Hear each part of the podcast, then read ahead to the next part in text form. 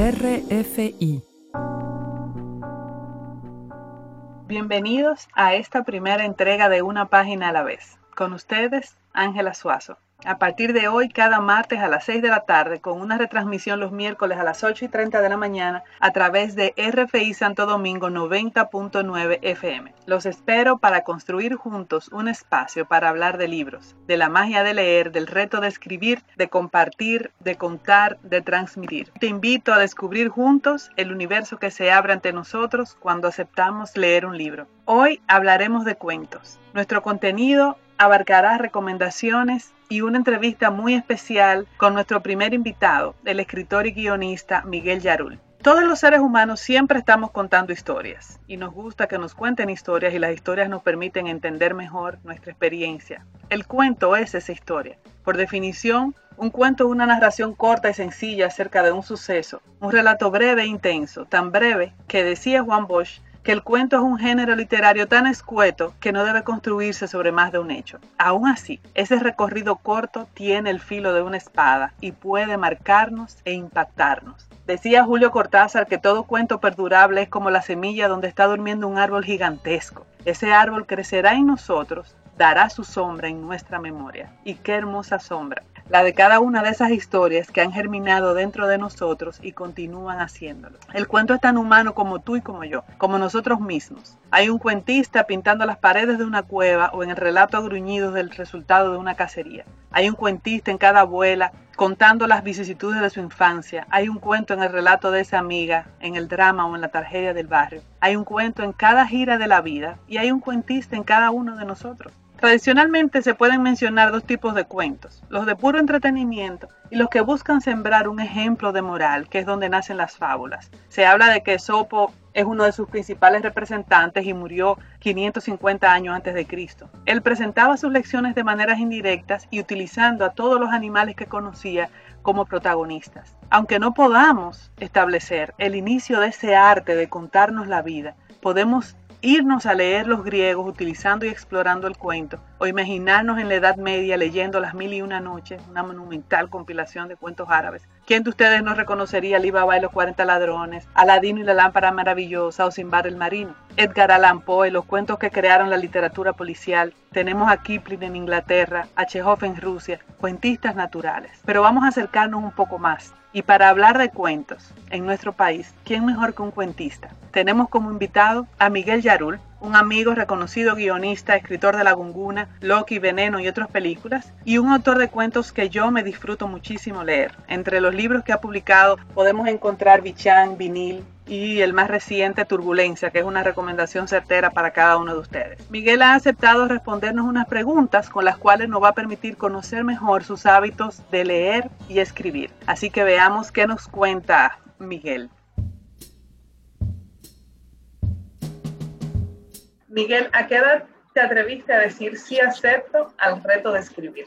Yo empecé a escribir canciones cuando tenía 14 años y empiezo a escribir literatura cuando tengo 18. ¿Y a publicar? La publicación, mi primera publicación vino a raíz de un concurso que gané en el año 1997. Esa fue la primera, ahí publicaron tres cuentos míos a razón de un concurso que gané. Luego publiqué otra vez otro concurso en el 2003 y ya publicar como autor un libro dedicado solo a mí en el 2008 fue mi primer libro. Cuando tú piensas en escribir, ¿tú me puedes decir 10 palabras de cómo tú definirías el arte de escribir? 10 palabras. Escribir es dejar plasmado con tu propia voz y con tu, con tu, propio estilo la manera en la que ves la vida.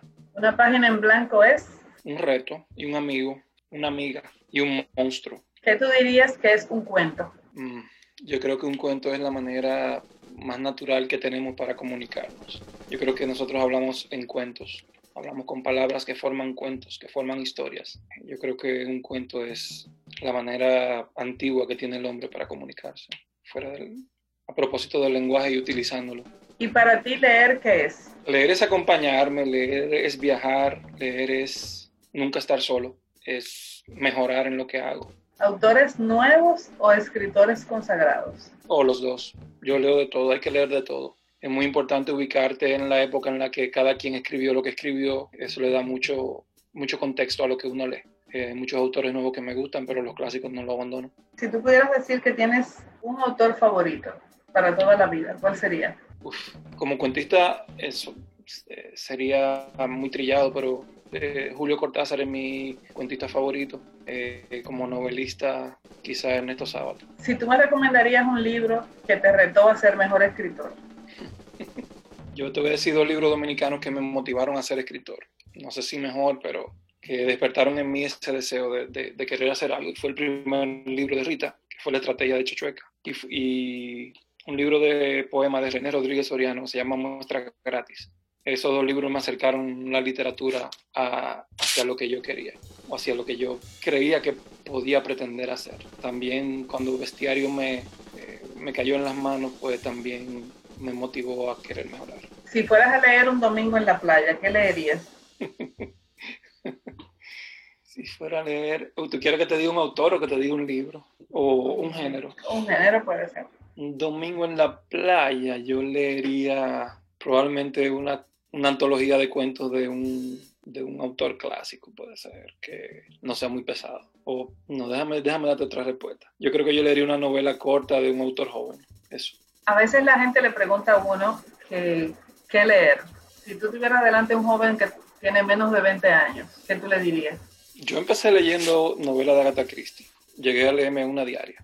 O sea que eh, yo no tengo ningún ni prejuicio, ni, me encanta la novela de Agatha Christie. No, estoy intentando denostarla, sino que, que, el hábito de leer se crea a partir de cualquier libro. Pero hay libros que enamoran y dependiendo la, la edad a la que uno toma la literatura, hay libros que enamoran más que otros. A los 20 años yo le diría que empezar a leer literatura de juventud, que tratara de conseguir los clásicos latinoamericanos, que leyera García Márquez, que leyera Cien años de soledad, que es un libro avanzadísimo todavía, un libro que no falla y que el que no se enamora con ese debe revisarse. ¿Una canción que te haya inspirado a escribir? Muchísimas. Yo escribo con música, la, mi literatura está llena de música por todos sitios, pero el cuento Bichan, de hecho, la canción está transcrita allí y fue Wish You Were Here de Pink Floyd. Es una canción que encapsula perfectamente el espíritu de ese cuento. Tanto así que está ahí letra por letra.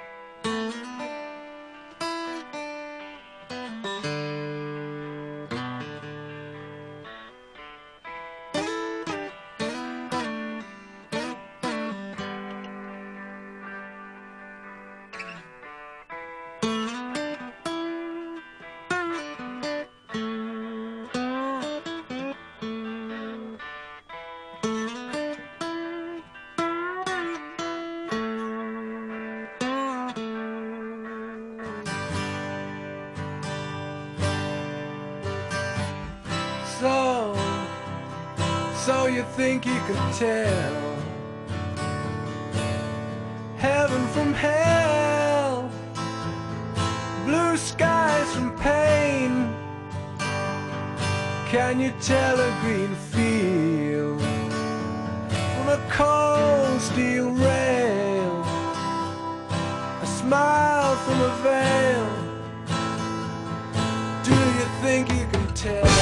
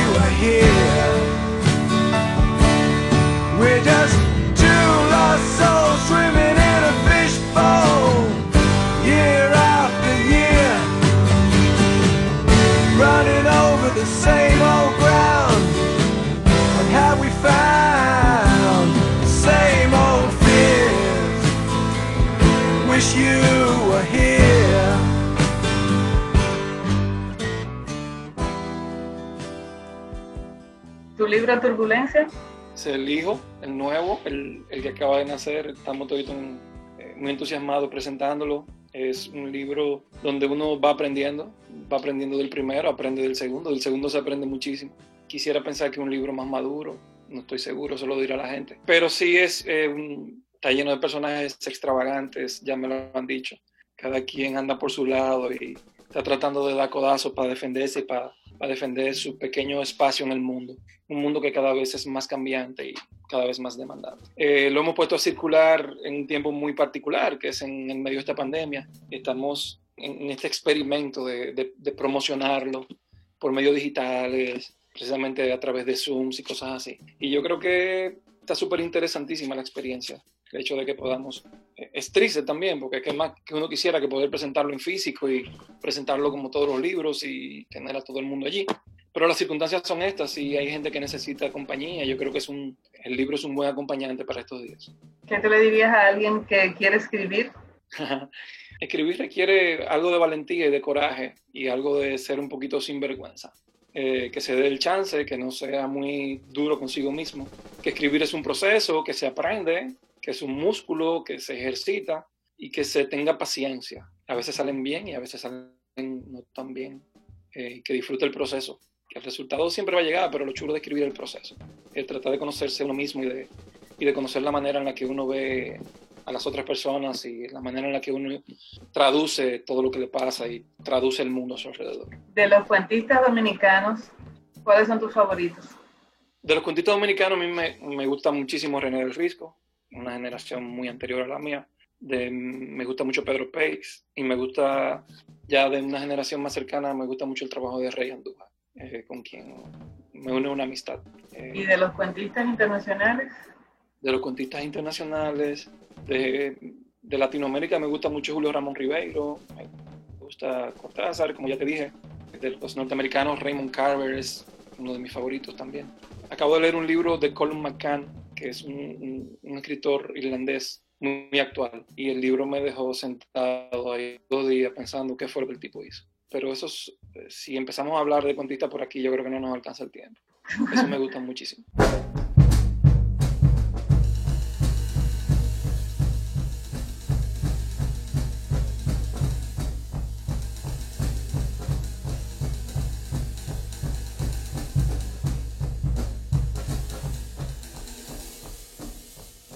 Muy especial para mí agradecer la presencia de Miguel en esta primera transmisión de una página a la vez. Miguel es uno de los muchos representantes de esta nueva generación del cuento en nuestro país, pero si queremos contar un poco la historia, tenemos que iniciar en el 1901 con Risas y Lágrimas de Virginia Elena Ortega, que hasta donde sabemos es el primer libro de cuentos publicados en nuestro país. El cuento contemporáneo dominicano tuvo a Juan Bosch y a Ramón Marrero Aristi, iniciando una narrativa con una temática nacional y una poética más orientada al realismo social. Y Bosch creó un modelo del cuento rural. Luego vino una literatura más urbana con Virgilio Díaz Grullón, Sanz Lajara y otros. En los 60 tuvimos a René del Risco, Miguel Alfonseca, La Vanguardia. Tuvimos a Manuel Rueda, Marcio Veloz Magiolo, con un cuento distinto, aplicando otras técnicas narrativas y un lenguaje más poético.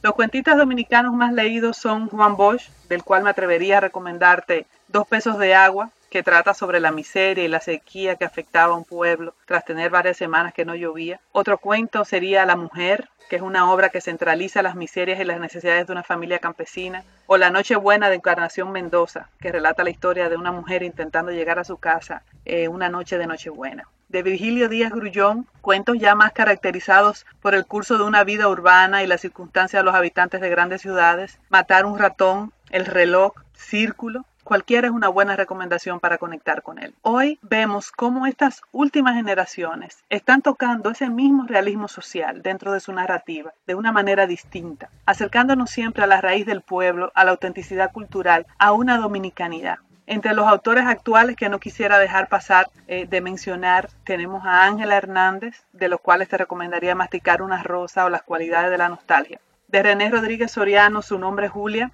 De Rita Indiana, Nombres y Animales y Papi. Para resumir ahí, no hay forma como terminar de hablar de cuentos en nuestro país. Es solamente una muestra que te lleve a conocer más de esa forma de contar la vida que tienen nuestros cuentistas. Ahora si nos salimos un poquito más afuera y nos vamos un poco más atrás, no quiero dejar de comentarte sobre cuentistas universales. De William Faulkner, Nobel de la Literatura, muchos de sus cuentos se convirtieron en clásicos, pero Una rosa para Emily o El oso son un buen principio. Anton Chekhov y La tristeza, un monólogo interior que relata una historia emotiva, sensible y que nos muestra una nueva voz en el narrador. Isaac Bashevis, también Nobel de Literatura, un autor con una historia breve, y ese autor en sí mismo lo que hizo fue escribir sobre un autor, una historia inclusive utilizando un idioma que fue cuestionado muchas veces y él se mantuvo firme en el uso de las técnicas literarias en cómo las planteaba. De los autores latinoamericanos tenemos a Jorge Luis Borges, el Aleph, una historia donde él se ríe de sí mismo, o el otro, un Borges viejo que se encuentra con un Borges joven y construye una nueva historia. De Gabriel García Márquez, inevitable no mencionarlo cuando se habla de cuentos y se habla de Latinoamérica. Ojos de perro azul, la increíble y triste historia de la Cándida Heréndira y de su abuela desalmada, el ahogado más hermoso del mundo, por seleccionar mis favoritos simplemente, porque son muchos. ¿Por qué no? Inigualable, inevitable, Julio Cortázar, Continuidad de los parques, un cuento genial y muy particular en el que la ficción y la realidad se entrelazan en una historia que te deja un poco buscando dónde estamos nosotros dentro de esa historia. Casa tomada, un narrador que nos cuenta acerca de una casa y estamos dentro de ella el perseguidor, una historia con un ritmo sensible en el que es fácil intrigarte y conectar con el tiempo y la persecución. La necesidad de contar también resulta del deseo de hacerlo, el deseo de divertirse a sí mismo, de divertir a los demás a través de la invención. La fantasía, el terror o historias fascinantes. Decía García Márquez que cuando quiero escribir algo es porque siento que eso merece ser contado. Él decía escriba un cuento porque a mí me gustaría leerlo. Y yo te pregunto, ¿te atreverías atreverías a contar un cuento que a ti te gustaría leer? ¿Te atreverías a escribir? ¿Por dónde iniciarías? Pensando primero en una estructura, en un personaje, iniciarías leyendo técnicas literarias, buscando una trama que tenga intensidad. ¿De dónde partirías? ¿De lo cotidiano? ¿Partirías de lo mágico? ¿A dónde te irías? Decía Juan Rulfo, escritor mexicano, que la base de todo cuento, de toda historia que se quiere contar, es una verdad aparente, que se trabaja con imaginación e intuición. Cada uno de nosotros tiene una voz que puede contar un cuento, una historia que se puede contar de manera única, una historia que puede leerse una página a la vez. Finalizamos esta entrega de una página a la vez. Con ustedes, Ángela Suazo, esperando que haya sido de provecho esta primera apuesta ante ustedes de lo que queremos crear. Cada semana nos encontraremos aquí los martes a las 6 de la tarde y los miércoles a las 8 y 30 de la mañana a través de RFI Santo Domingo 90.9. Los invito a acompañarme a hablar de leer y escribir. Sigan ustedes en sintonía con esta frecuencia 90.9 de RFI Santo Domingo. Hasta la próxima.